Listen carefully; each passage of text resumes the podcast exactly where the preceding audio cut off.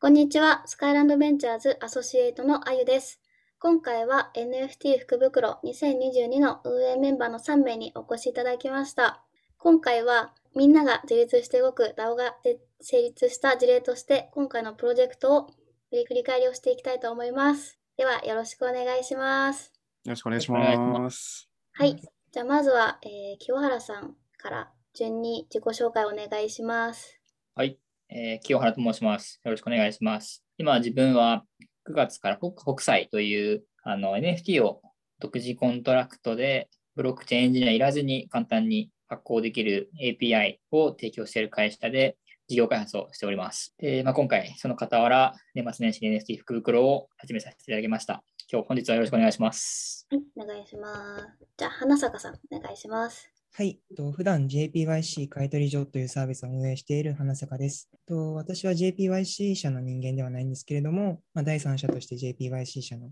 周りの関連サービスを運営しています。で今後はあのトラコインとか新しい前払い式のサービスとかも始めていく予定です。本日はよろしくお願いします。お願いします。じゃあ浅野さんお願いします。はい、浅野清です。ちょっと順番的に、やれ北斎だ、やれ JPYC 買取所だって言って、僕はちょっと何者でもない法律が大好きな学生ということで、ちょっと、えー引け目も感じるんですけれども、えー今回のプロジェクトでは法律関係で、今は司試験に向けて勉強しているオスクの学生で、えープロジェクトでは法律に関するリサーチや、あと広報に関するちょっとクリエーションを作ったりしていました。今日はよろしくお願いします。はい。じゃあまず簡単にですけども、代表して清原さん、今回のプロジェクトの概要説明していただいてもよろしいですか？はい。えっとですね、本当に今回 NFT 福袋2022は、あの我々がなんか11月とか12月の初めから準備をしていたプロジェクトを1月1日に行ったというよりかは、本当にあの12月の29日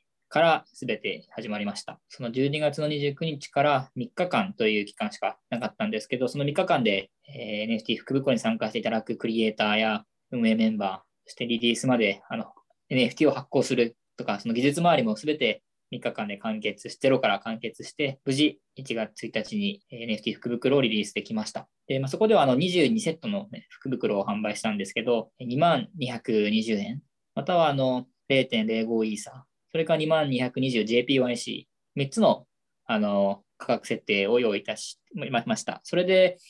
えー販売開始して、えー40分で販売いたしました。で、本当に最初の半分ぐらいは最初の1分であの売り切れました。最初の1分で売れて、3日間で特貫工事で用意したプロジェクトにしては、すごい結果を残したのかなと思っております。はい。ありがとうございます。じゃあ早速いろいろ、あのー深掘っていきたいと思うんですけど、まず最初にこのプロジェクトが始まった経緯というか、どういう背景でこうスタートしたんですか？本当にその29日の朝、まあ9時頃にぼーっとしてた時に、もうなんか正月が近くなってきて、はい。その福袋の季節だなと思って。うんうん。でまあ、自分この NFT 業界に9月から関わらせてもらって、NFT 福袋ってすごい面白いなと。はい。まあ、ただ、誰でも思いつきそうなアイデアじゃないですか。だから絶対やってるだろうと思って、Twitter とか Google で調べても、その時にいなかったんですよね。だから、これやるしかないなと思って。はい。謎の使命感に襲われまして、本当にこの2、3ヶ月親しくさせていただいている JPYC 買取所を運営している花坂さんに DM で NFT 福袋やりませんか？っていうメッセージを送ったら30秒後ぐらいにやりましょうって来て、なるほど、なるほど。で、その時何もアイデアはなかったんですけど、とりあえず NFT 福袋だけをやるっていう合意だけは取れたんで、はい。それが29日の朝9時とか10時とかですか？そうですね、10時とか、僕が9時に起きてぼーっとしてて1時間経ってもうやるって決めたので、10時。なんか、それこそ他にもこう、誘う人いいたと思うんですけど、逆に花坂さんにもう第一に DM をしたっていう理由とか、信頼関係とかあったのかなと思うんですけど、どうなんですか？なんだろうな、このここ最この本当に2、3ヶ月知り合った中だけど、あのまあその中でやっぱり抜群でに、なんでしょう、もう行動力の鬼だったんですよね。その JPYC 回答所みたいなのをやってるのもなんか、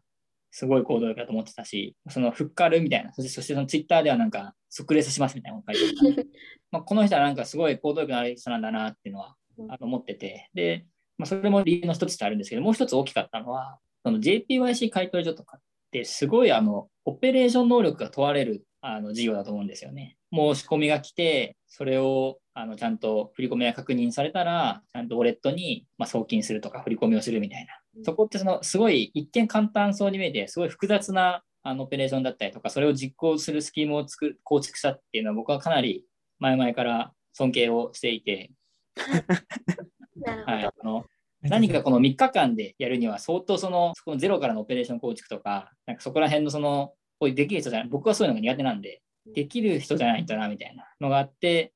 そんならもう僕の前だと花坂さんしかいない、かつ絶対乗ってくれるなみたいなのが、まあ、たまたま花坂さんだったっていう。なるほど、なるほど。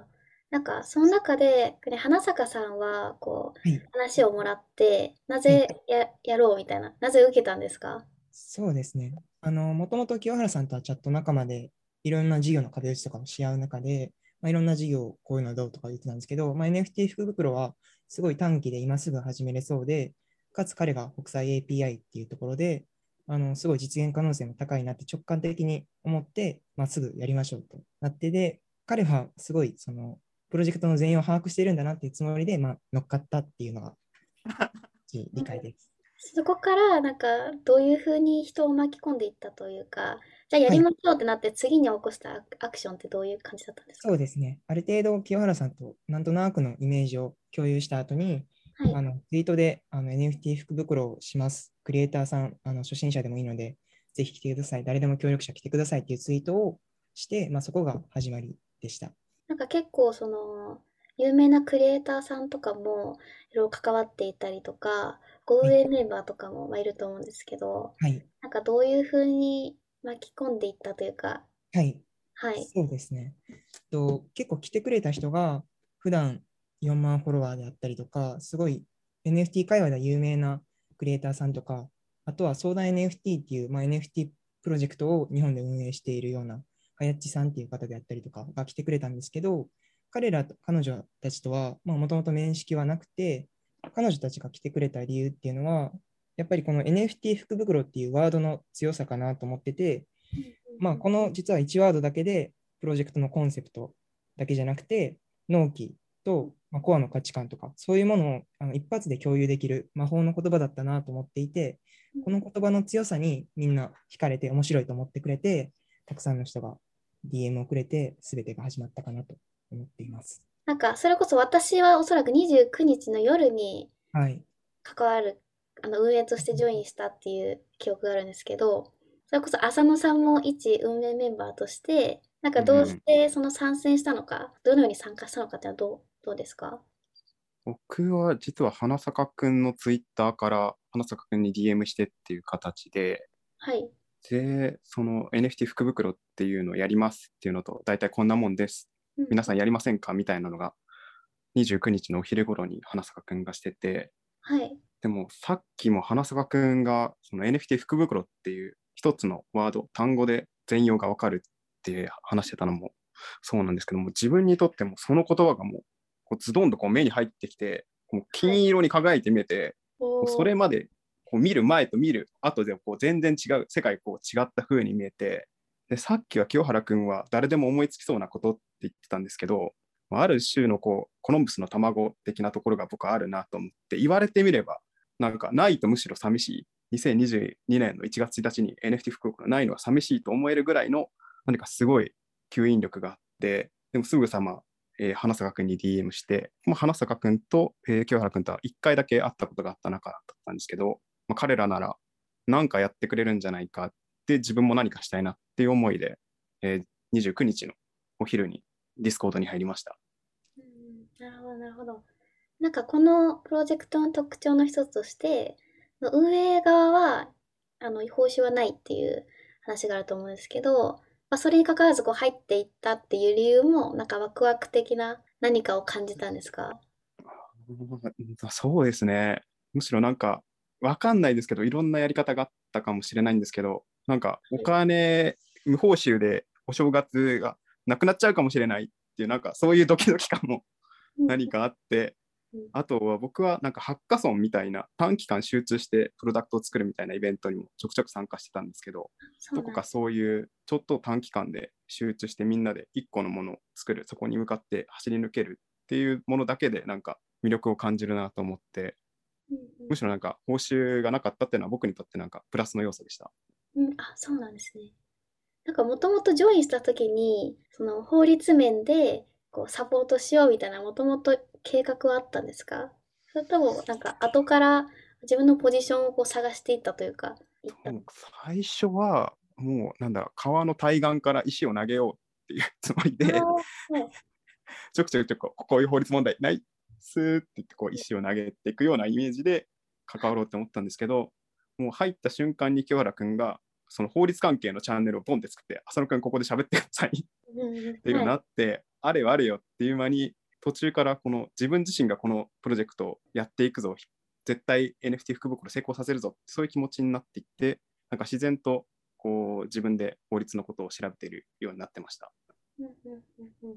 なんか徐々に徐々にこう自律的な動きをし始めたということですね。いつの間にか自分のところにボールが来るようになって、なんか自分のプロジェクトとして、ここの組織、プロジェクトを進めていこうっていう気分になってました。うんうんうんうんまあそんな感じで、あの有名なクリエイターさんとかアーティストさん、運営メンバーがかかってる中で、なんか、なんか DAO っぽい感じあると思うんですけど、この組織の特徴っていうのをなんかいくつか教えていただきたいんですけど。そうですね。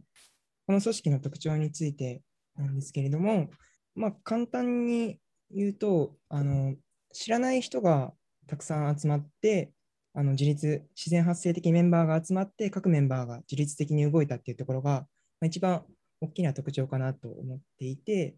そのまあ、清原さんがまあ指示とかも出すんですけど、まあ、彼らに役割分担が与えられたら、彼らがまあ自分たちの、なんていうんですかね、当事者意識を働かして、あの動いていったっていうのが、一番このプロジェクトがうまくいったで特徴かなと思っています。で、そうですね、もう一点特徴を挙げるとしたら、あのディスコードで全て情報がオープンにされていて、そこはかなかなりあのこだわっている部分で、清原さんが、えっとまあ、ブロックチェーンっていうのは取引が全て公開されるものだから、その隠してても意味がないっていうことを何度もおっしゃってくれて、あのクリエイターさんの個人情報とか、そういうところ以外で言うと、すべてその運営のやり方であったりとか、あの法律のことに関してもオープンチャンネルで話し合ったっていうのが大きな特徴。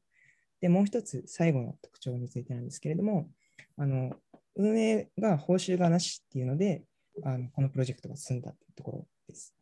とこれについては、あのまあ、3日間っていうところで、まあ、運営コストもそんなにかからないっていうところもあって、あの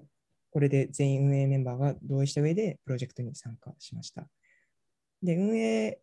報酬がないっていうところで、クリエイターさんもすごいそこに、なんていうんですかね、魅力とかあの誠実さっていうのを感じてくれて、あのたくさんの人が参加してくれたかなと思っています。なんか一つその疑問があって、はい。こう DAO っぽい組織になったと思うんですけど、はい。結構最初からその DAO っぽくしようっていうのを考えてやったのか、それともこうプロジェクト進んでいったらみんな自律的に活動し始めて、あ、結局 DAO になったねっていう、なんかどっちのパターンなんですか？それで言うと、あの明確に前者だと思っていて、最初はあの僕と清原さんとか浅野さんとか、そういう中心メンバー主体で、まあ、あの進めていかざるを得なかった、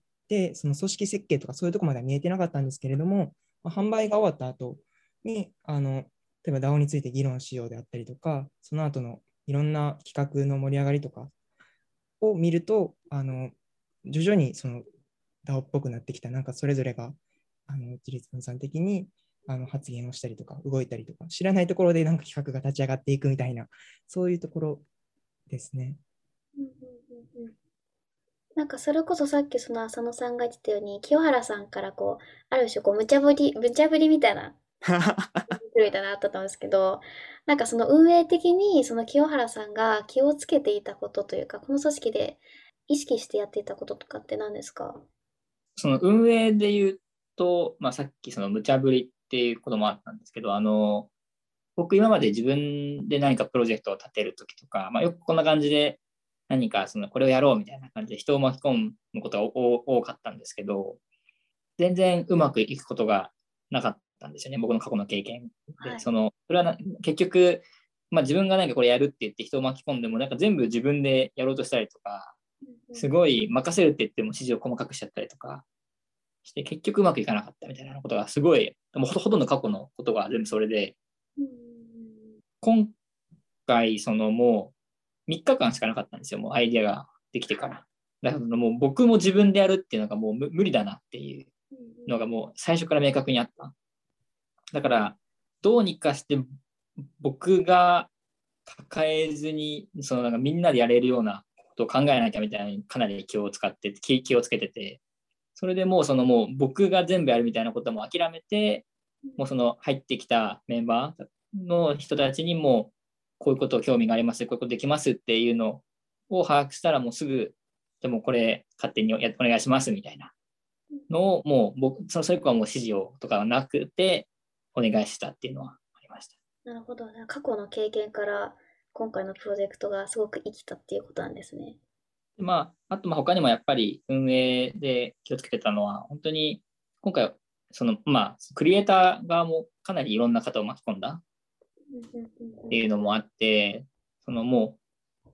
それこそその冒頭に少し話した、その一つの一人のクリエイターは、ハルタスクさんっていう方がいて、まあ、その4万人フォロワーで、もうなんかすでに実績、本当にもうプロのイラストレーターさんとしてかなり実績を積まれている方とかにも、なんか参加していただいちゃったみたいな感じだったんですけど、彼彼からすると、もしこれにに絵を出して売れなかっ売れ残ったりでもしたら、相当リピテーションリスクに関わることなんですよね。だから我々運営メンバーもすごいカジュアルに始めちゃったけど、もしこれで完売できなかったらどうしようっていうプレッシャーがすごくて、うんうん。何が何でも最悪運営が買い取ってでも完その完売ししないみたいなそのことは起こ起こさせないように気をつけてましたね。なんかそういった点でも、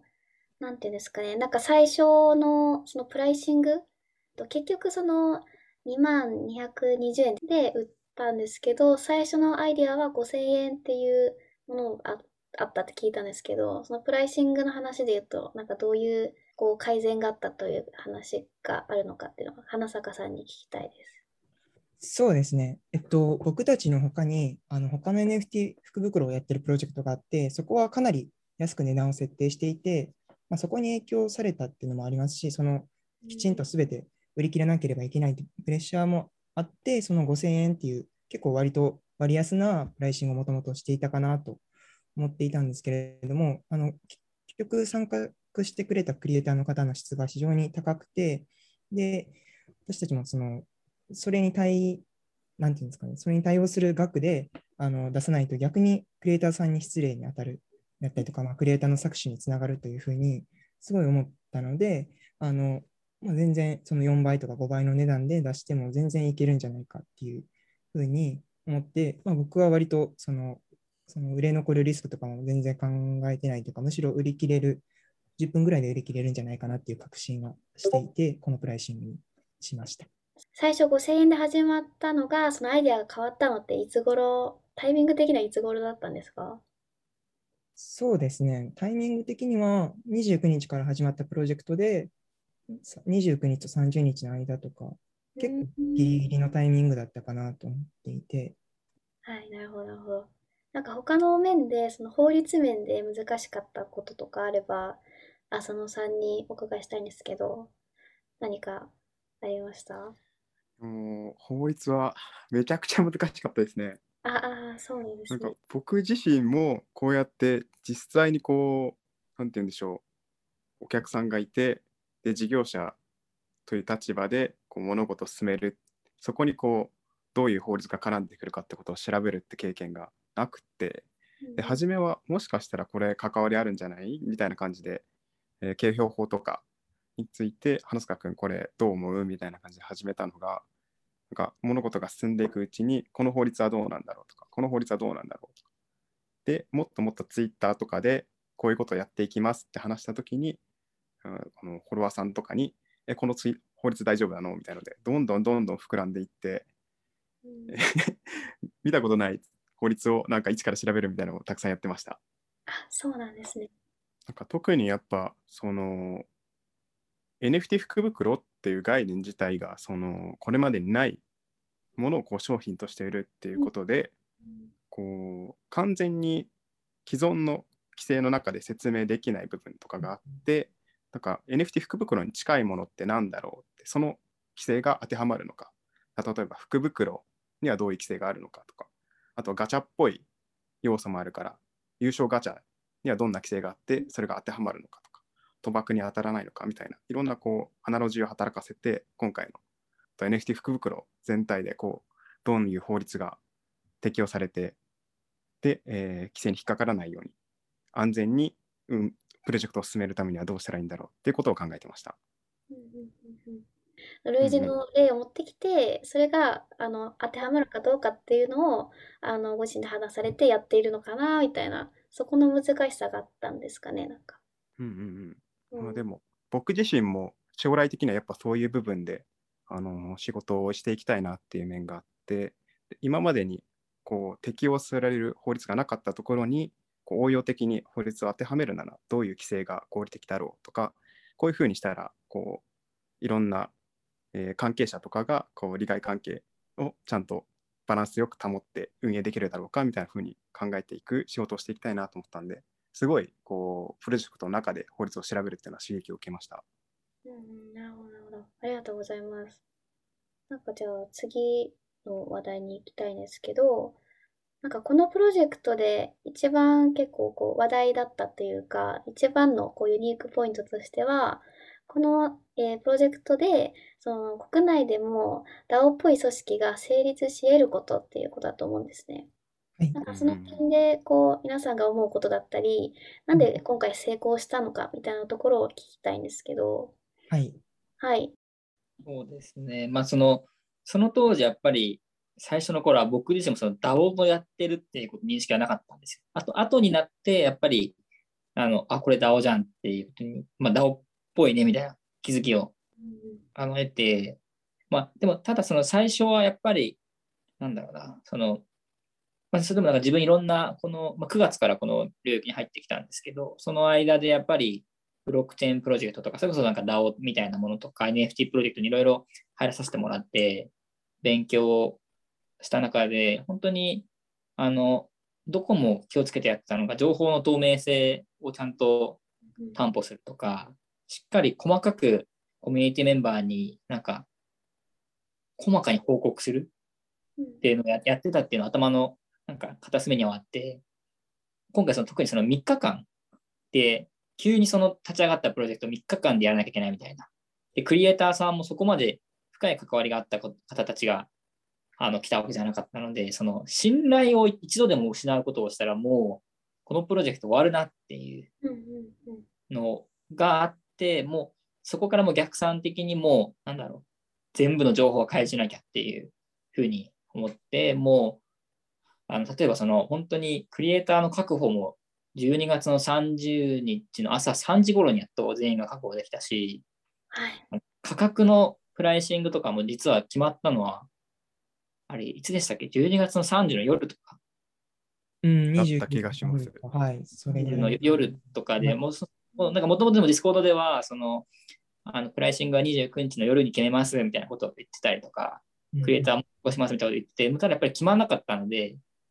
まただその決まらなかったら、それをなんか放置するのってやばいじゃないですか。だからうん、あのちゃんとその、なんかこの4時までに、そのなんかもう経過報告をしますみたいなことをやってて、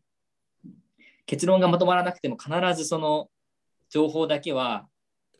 絶えず流すってことは意識してやってました。で、その結果、相当その信頼みたいなのは、あの、してもらったのかなっていうふうに思ってます。なんか実際にその、今回 NFT クリエイター、その、まあ、として参加していただいた方に言われたことで嬉しかったのが、正直不安だって言われて最初はい。んの NFT 福袋にあのうん入ってくる。でもやっぱり、まあ、その入った時に、なんかまあ確かに NFT 袋って面白いよなって言って、興味があるなって言って入ったら、まだ価格も決まってないぞ、このプロジェクト。クリエイターも決まってないぞ、このプロジェクトって。なんならなんかホームのとこがかなりごたついてるぞ、みたいな。で、なんかディスコードがカオスになってるみたいな。なんかみんな今から3日間でやろうとしてるみたいうん。な。大丈夫か、このプロジェクトみたいな。って思ってたらしいんですけど、でも、よく見てみると、なんかもうすでにディスコードに100名ぐらいいて、うんで、なんか運営が、まあ、運営も全員なんか個人情個人名フルフルネーム出してやってたりとか、所属も明かしてやってたりとか、そう全ての情報をちゃんと絶えず流してくれてたから、その人その人が言うには、なんか、この人が何かおかしいことやってたら、で100名もいるならさすがに何か言ってくれるだろうみたいな。うんうんうんうんっていうのを後から言ってくださって、なんかその、それはまさまさに僕が一番気をその気を使ってやってたところだったので、それをちゃんと実感していただいたのは、やっぱりなんか、あの自分のやってたことが正しかったというか、あの、まあ、正しいことをやらせたのかなっていうのは思いました。うんうんうん透明性とか信頼性をはい。絶対的に守っていたっていう。そうそうですね。もう確かにディスコードの中でもうこの情報は開示しようみたいな動きが常に清原さん主体であったなっていうのは思いました。うんうん。あとなんかやっぱりその運営の中でもななんか何かその運営でなんか手違い、例えばそのみ NFT のミントするときにちょっと手違いがあったら必ずそれも全部報告してました。うんうんうんなんかそのミンその間違ったことを言言わないままでもできたんですけど、でもその間違間違ってやってしまったことで、でもそれはちゃんと対処法対処して、もうちゃんとアンダーコントロールしてるよっていうのは報告して、そういったのもなんか信頼につながったのかなっていう確かに確かに。なんかそういう清原さんの姿勢でこう巻き込まれた方も多いのかなと思いますし、多分私もその一人だったかなっていうのは思いますね。うん。なんか次、あの花坂さん、この点なんか思うことありますか？そうですね。まあ、このプロジェクトって、なんかこう、若い人がわちゃわちゃ集まって、あの、クリエイターを巻き込んで NFT を、まあ、すぐ完売したっていう、そういう事実だけじゃないなと思っていて、すごいこのプロジェクトには大きな意味があるなと、個人的には思っていて、はい。海外にはすごいあの DAO プロジェクトとかはすごいたくさんあって、まあ、いろんな大きなプロジェクトから小さいプロジェクトからたくさんあるんですけど、日本でやっぱりエンジニアさんとかクリエイターさんが自然発生的に集まって短期間であの大きい、まあ、収益という形で成功を収めるプロジェクトっていうのはまだまだ全然国内にはなくて、まあ、そういう事例を一つ私たちが作ったっていうのはすごい大きな意味があるなと思っていて、例えばこの NFT 福袋っていう企画に関しても、今年は、えっと、1つから3つぐらいしかなかったですけど、まあ、来年はもっと1桁変わって10個とか100個とかになる可能性もあるなと思っていて、まあ、このプロジェクトであの私たちもやってみようとか、自分たちでもできるんだって思える人が必ず増えたっていう自負があるので、そういう意味ではすごい意味があるプロジェクト。なんなら、まあ、自分で言うのもあれですけど、歴史的なプロジェクト、ムーブメントだった可能性はあるかなと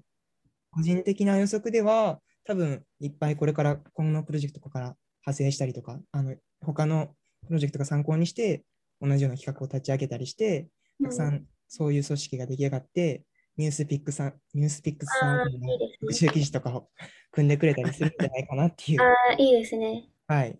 予言してあおきます。確かに。みんなが真似してくれたらいいですよね。はい。こういうこのプロジェクト。2022年、22年は間違いなくそういうのが盛り上がる年にはなるので、確かに確かに。きっかけとなる口火を切ったというか、はい。なんかそれこそディスコードのメンバーがそれぞれ一人ずつがこういうプロジェクトを立ち上げるっていうのも面白いですよね。そうですよね。本当にここから日本を代表するようなプロジェクトをする人が生まれる可能性は十分にあるかなとうん、あ思ってます。りがとうございます。じゃあ、浅野さん。はい。なんで、この NFT 福袋が2022が DAO っぽいと言われて、で、DAO っぽく成功したっていうところなんですけど、はい。僕はなんか3点あるかなって今、お二人の話を聞いて思ってて、はい。でまず1個が、その清原君も言ったコミュニケーションの点なんですけど、なんか清原君のに付け足して言うとすると、その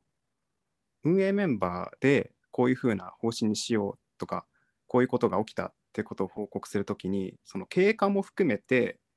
こういう理由であ、あるいはこういうことがあったので、こういう方向で行きたいと思いますっていうのを伝えてたところが、すごい信用を大きく生んだ要素なのかなと思って、でそういうところでこうお互いへの信頼とかコミュニケーションが活発になっていったってところはすごい重要なのかなって思います。でもう一個がこれはあのあくまで僕の考察なんですけどこの DAO っぽい組織って最初はこう中央集権的にゴリゴリ進めてい、えーったものがこうだんだんこうみんなに権限が振られていってコミュニティ全体がなんだろう。でこうなんだ仕組みを持っていくっていう風な動きをしていく方がなんとなくこう成功しやすいのかなと思っていてそれで言うと、まあ、清原君とか花塚君とかがこう強い強い信念を持って1月1日に NFT 福袋を発売するっていうものでゴリゴリ進めていったものがだんだん分散していったっていうのが成功するポイントだったのかなって思いました。で3つ目の点は若干なんかテクニックっぽいところなんですけど、その組織を運営する難易度を下げられた一つの要素としてなんか予算の運営が比較的明確だったっていう点があるのかなと思っててで、えー、っと二次流通オープンシーで買い付けるものとあとはクリエイターさんに報酬をお支払いする。あとはこう収入として入ってきたものは NFT 福袋を売ったお金っていうので、えー、入ってくるお金と出てくるお金がすごい分かりやすくって、そういう面で予算執行みたいなところがすごい明確だったんで、その点はこう組織の難易度すごい下げてたのかなって思うのと、なんかこれを例えばまた事業として収益性を狙ってやるってなると、もう一段階難易度が上がっていったのかななんて考察しています。なるほど、ありがとうございます。綺麗にまとめてくださったっていう。じゃあなんか最後に、なんか全体的な振り返りとして、今回の学びとか、次やるならここ変えてたとか、そういう点があれば、あの、お聞きしたいです。僕はもう一つだけ NFT 福袋に関して明確に心残りの点があって、その、自分の今回3日間で、その適当な NFT 福袋を考えるっていう設計の中でどうしても安全に倒す必要があったんでその運営側が事業としてアップサイドを取れるっていう設計にして作れなかったの結構心残りで。でそうなってくるとやっぱりこう2回目以降は多分みんな無報酬でってなってもこのワクワク感が少なくてアドレナリンが足りなくて耐えられないと思うんで継続性って意味で絶対こうアップサイドを取れる事業としてできる NFT 福袋っていうスキームを考えたいなと思っててなんかそこは僕個人的に考えたいなと思うところが一つとあと今回のなんだ NFT 福袋2022っていう体験の中ですごい僕の宝物として残ったのがそのプロジェクトと一緒に走るリーガルっていう立ち位置の人間っていうのが結構すごい面白いなと思ってて。で僕自身このプロジェクトに出会うまではそのいわゆる Web3 って呼ばれるような世界でのこうリーガルの仕事ってあるのかあるとしたらどういう形なのかってことをすごい考えてたんですけどこういう今までにない事例が多く発生するこう NFT かける何かとか暗号資産かける何かっていう領域の中で、えー、適法にプロジェクトを推し進めていくためにこうチームの中に、えー、リーガルがいる。で、もう理想的には外部にもリーガルがいて、こう客観的にもこう検証してもらえるみたいな形の組織設計がすごい面白いなと思って、なんか将来自分がこうリーガルとして仕事をしていく中で、なんか一つの形を見つけられたなって思いました。ありがとうございます。そしたら、花坂さん。はい、ありがとうございます。浅野さんはリーガルを担当して、主に担当していたと思っているんですけど、まあ僕は結構オペレーション周りとか、あの決済周り、まあほとんどやってたか、やってて思ったところとして、まあ、結構そのユーザーさんが今回日本円決済を取り入れたことによって、あの半分以上が日本円決済を採用してくれたんですよね。ってことは、あのユーザーさんは結構その初めて NFT を買う人であったりとか、あのクリプト初心者の方がすごい多くなって、それはあの自分たちのプロジェクトにとってはいいことだったんですけど、その分、そのサポートとか、その運営コストがすごいかかるような手間がすごい増えてしまって、今回は22セットっていうところだけだったので、その運営コストはま最小限に抑えれたんですけれども、今後スケールするとなったときに、そのユーザーのサポート、カスタマーサポートであったりとか、その辺の運営コストをどうやってキープするか、えー、ごめんなさい、運営コストをどうやって、あの成り立たせるかっていうのはすごい難しいポイントだなと思っていて、はい、初心者向けのサービスをするところでは、まあ、このクリプトに関係なく、すごい難しい点だなと、個人的には思っています。はい、じゃあ、じゃあ清原さん。もう僕は正直今回割とやりきったっていう感じはあるものの、あの、まあ、もちろん、ただあの改善点はめちゃくちゃあるんですけど、まあでも結構やりきった感はあります。今回の出す力を。まあ、これを、それを踏まえて、いろいろ、あの、次の動きには、あの、いろいろ変えていきたいなと思っていまして、まあ、なんかその実務的になんか今回、まあ、次気をつけたい、今日なんか次はちょっと考えなきゃなと思うのは、やっぱり、まあ、今回、その例えば、まあ、NFT を発行するので、まあ、なんだろう運営のウォレットアドレスを作ったりとか、まあ、秘密管理、秘密鍵の管理みたいな、あの結構、その、実務的にその秘密鍵の管理を誰か一人に任すべきなのかとか、それをどうやって共有するかみたいなところを割とすっ飛ばしてあの進めてたところがあって、でも今後もなんかこういう、その、まあ、いわゆる DAO っぽい形で、その何かやっていくのであれば、当然、そのウォレットの秘密鍵の管理だとか、じゃあ誰が管理、誰がどう管理するのかっていうのは、ちゃんと考えなきゃいけないところだし、その予算執行とか、あの収益分配みたいなところも、今回、我々にかなり信頼を、そこの部分に関しては、あのごまかそうともごまかしたわけで、でもなんか我々が、その本当に売り上げの値段、まあ、できないか。でもその、ぶっちゃけなんかできやろうと思えばできたわけで。で、でも今回皆さんが我々を信頼、トラストしてもらったおかげで、まあ、成り立ってたと思うんですけど、なんかそこの部分もなんかトラストレスに今後できればなっていうふうに思ってます。ありがとうございます。